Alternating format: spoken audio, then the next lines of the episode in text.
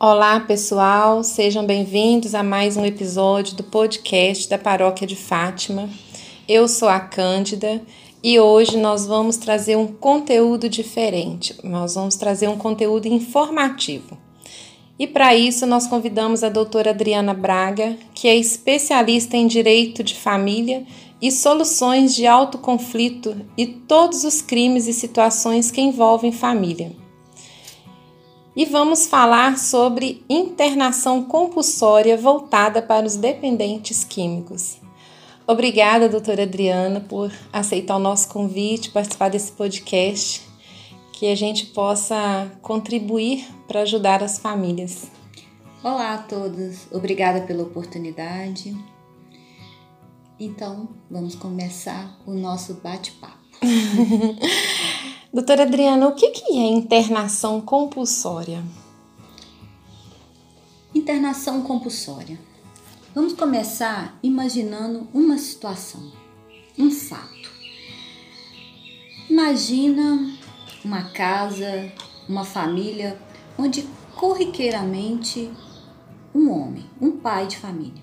Eu estou falando aqui de um homem, mas a gente poderia inverter para uma mulher. Mas na situação aqui, na nossa história, nós vamos colocar o homem. E ele vem vindo, é, bebendo muito, às vezes usando outras é, situações, outras drogas. Vamos usar esse termo porque é isso que as famílias utilizam. Usa outras drogas. E ao longo do tempo, ele é um bom pai, um bom esposo, mas vai acontecendo situações onde vai perdendo o controle e cada dia usa mais, cada dia usa mais e vai chegar um ponto que ele perde o controle de si. E a, a mente dele foge e ele não tem controle dessa situação. Então ele sai de si, ele torna violento. Ao ele se tornar violento, é, ele coloca em risco a vida da esposa, a vida dos filhos, quebra coisas. Ele pode se machucar, pode machucar os outros, ou pode até mesmo se matar. Esse é um fato que pode vir acontecer uma internação compulsória, porque a pessoa saiu de si. A mente da pessoa, ele não, é, ele não responde por si. É, eu fui clara nessa situação? Acredito que sim. Isso é devido ao fato dele estar é, fora de si por causa do uso das, das, das drogas, vamos usar. É, da substância química. Das substâncias. Da, a dependência química, ela faz isso. Ela, ela tem esse grau. Algumas pessoas ficam calmas, outras nem tanto. Então ela vai vai gerando esse conflito dentro da família. E aí a pessoa, é, os familiares podem pedir a internação compulsória. E aí como que faz para ela solicitar essa internação? Qual que é o passo, o caminho que ela tem que ir? Percebe que a pessoa saiu de si, sabe que não, não, tá ali, não tá bem, e qual que é o caminho que ela tem que seguir?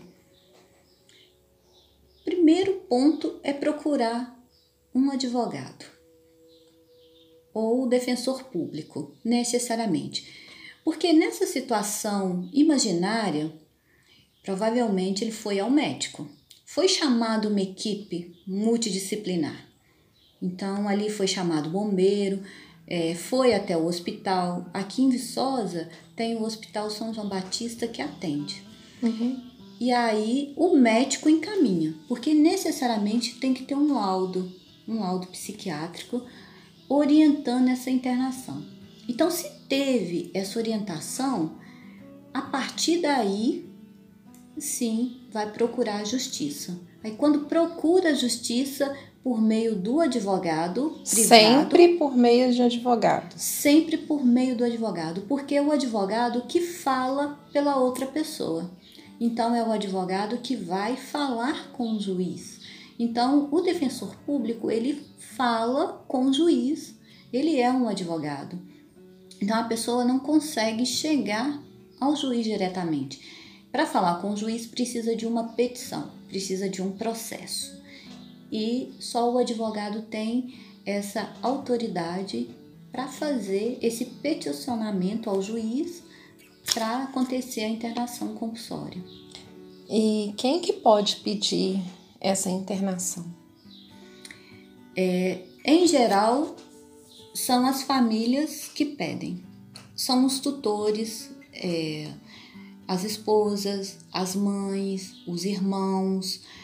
É, são as famílias que são as pessoas responsáveis por, por aquela pessoa, que está ali diretamente na linha de sucessão. São as pessoas que a lei determina que pode fazer o pedido. Aí, quando é feito esse pedido, eles, a família pode escolher para onde que o, a pessoa vai ser internada? Em geral, a família não escolhe. Quem escolhe é o juiz, observando uma lista é, das clínicas que tem convênio com o judiciário, onde tem vaga disponível, mas é observado é, onde a pessoa está, a facilidade da família ir visitar. Então, isso tudo é levado em consideração. Então, quanto mais próxima a pessoa ficar de casa, é ali que o juiz vai colocar. E essa internação, ela tem um tempo limitado ou quanto tempo que, que a pessoa fica internada? A lei determina 90 dias. Porém, esse tempo ele pode ser renovado, sempre a critério médico. Então as clínicas ali eles vão renovando, vão fazendo é todo um trabalho multidisciplinar com psicólogos, com os terapeutas, com para saber se a pessoa já tem condições de voltar para casa ou não, ou se precisa dar continuidade nessa internação. Então o médico vai dizer e o juiz vai acatar esse tempo. E geralmente, quando não há vaga em clínicas próximas né, da família, assim, se for um lugar mais longe, é a, a família que não tem condição financeira para ir visitar, ela também tem condição de pedir ajuda para essa, ou na prefeitura, ou, ou até no fórum, onde que ela tem alguém que possa ajudá-la? Sim, as famílias geralmente é, buscam através da prefeitura dos CRAS, da assistência social. Então a família vai até a assistência social, solicita um carro, é o que ela precisa para esse deslocamento até a clínica. E aí a prefeitura vai fazer todo o, é, todo o trajeto que for necessário, né? Aí eu não sei bem como que é o procedimento, porque aí é dentro da prefeitura, mas é, eu sei que tem essa ajuda. Então, existe uma ajuda que a pessoa, a prefeitura pode ajudar a, pessoa, a família a ir visitar. Ajuda com certeza. Com certeza. Com certeza. É, essa ajuda, ela é, ela é inclusive em outras situações, não só nessa na dependência. Isso é muito claro para quem precisa ir para os outros hospitais, para Belo Horizonte, é disponibilizada ambulância, é, para fazer hemodiálise. Então, esse arsenal de ajuda, essa ajuda é colocada à disposição da população. Geralmente, essas clínicas onde as pessoas são encaminhadas, elas são clínicas gratuitas ou particulares? São convênios. Quem paga é o Estado. Aí é, o judiciário encaminha, tem um convênio. Então o Estado faz o pagamento.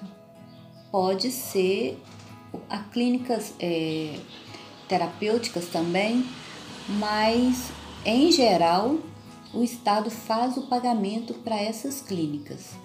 Não sei te dizer, eu não tenho essa lista completa de como que seria esse pagamento, quais seriam, como que funciona, porque aí é muito do poder executivo Nesse, no, caso, nesse caso, de internação compulsória. De internação compulsória, né? No sentido, porque você me perguntou se o Estado paga. Como é que é, se elas é. são privadas. Então, a clínica privada é uma empresa onde alguém abriu, ela tem todo um gasto, e aí, como se a pessoa precisa ser internada, ah, eu não tô indo porque a minha família tá mandando. E eu tenho condições de pagar? vou lá e pago. Se a pessoa não tem condição, ela vai passar pelo judiciário e pode ser que ela vai para essa mesma clínica privada. Mas aí é um convênio que o Estado tem com essa clínica que vai ficar no portal da transparência. Aí eu, com toda sinceridade, não fui atrás desses dados. O que me importa é se o meu cliente está sendo bem tratado nessas clínicas e se o Estado está cumprindo com o papel dele. Aí é isso que nós vamos correr atrás e eu tenho certeza que é isso que a família vai correr atrás. Com certeza.